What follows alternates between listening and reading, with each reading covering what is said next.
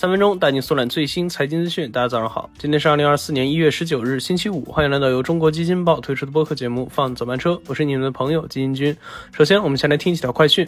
昨日 A 股上演大奇迹日，上证指数深 V 反弹，盘中一度跌了百分之二，失守两千八百点。不过午后奋起反击，权重股集体拉升，带动三大股指全线翻红。截至收盘，沪指涨百分之零点四三，深成指涨百分之一，创业板指涨百分之一点九三。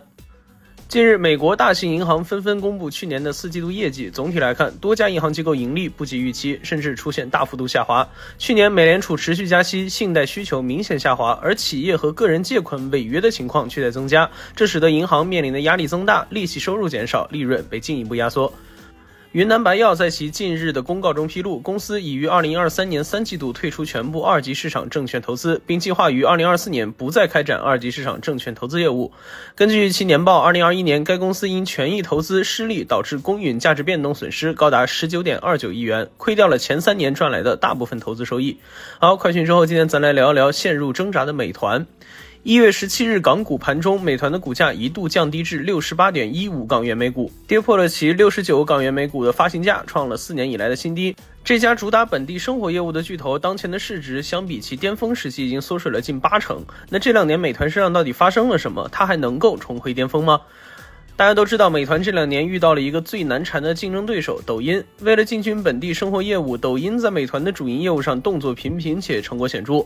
据抖音官方数据，二零二三年抖音生活服务的总交易额同比增长百分之二百五十六，其中短视频交易额同比增长百分之八十三，直播交易额增长五点七倍。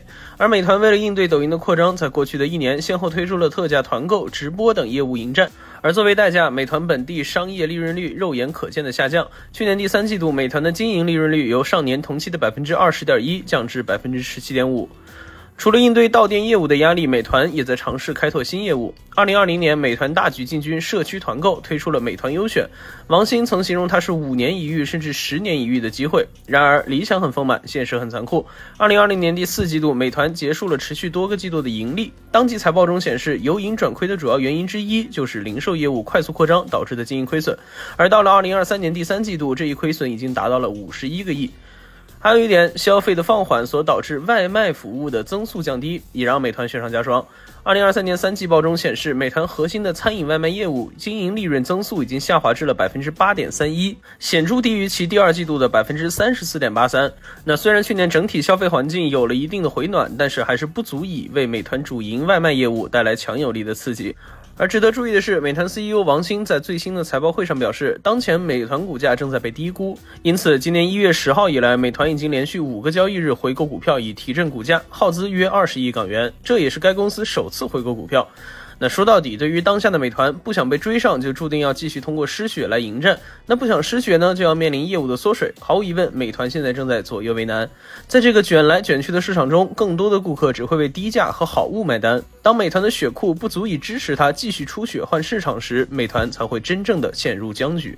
好，以上就是我们今天放早班车的全部内容。感谢您的收听，喜欢我们节目的朋友可以点个订阅，点点赞。我们下周一同一时间不见不散。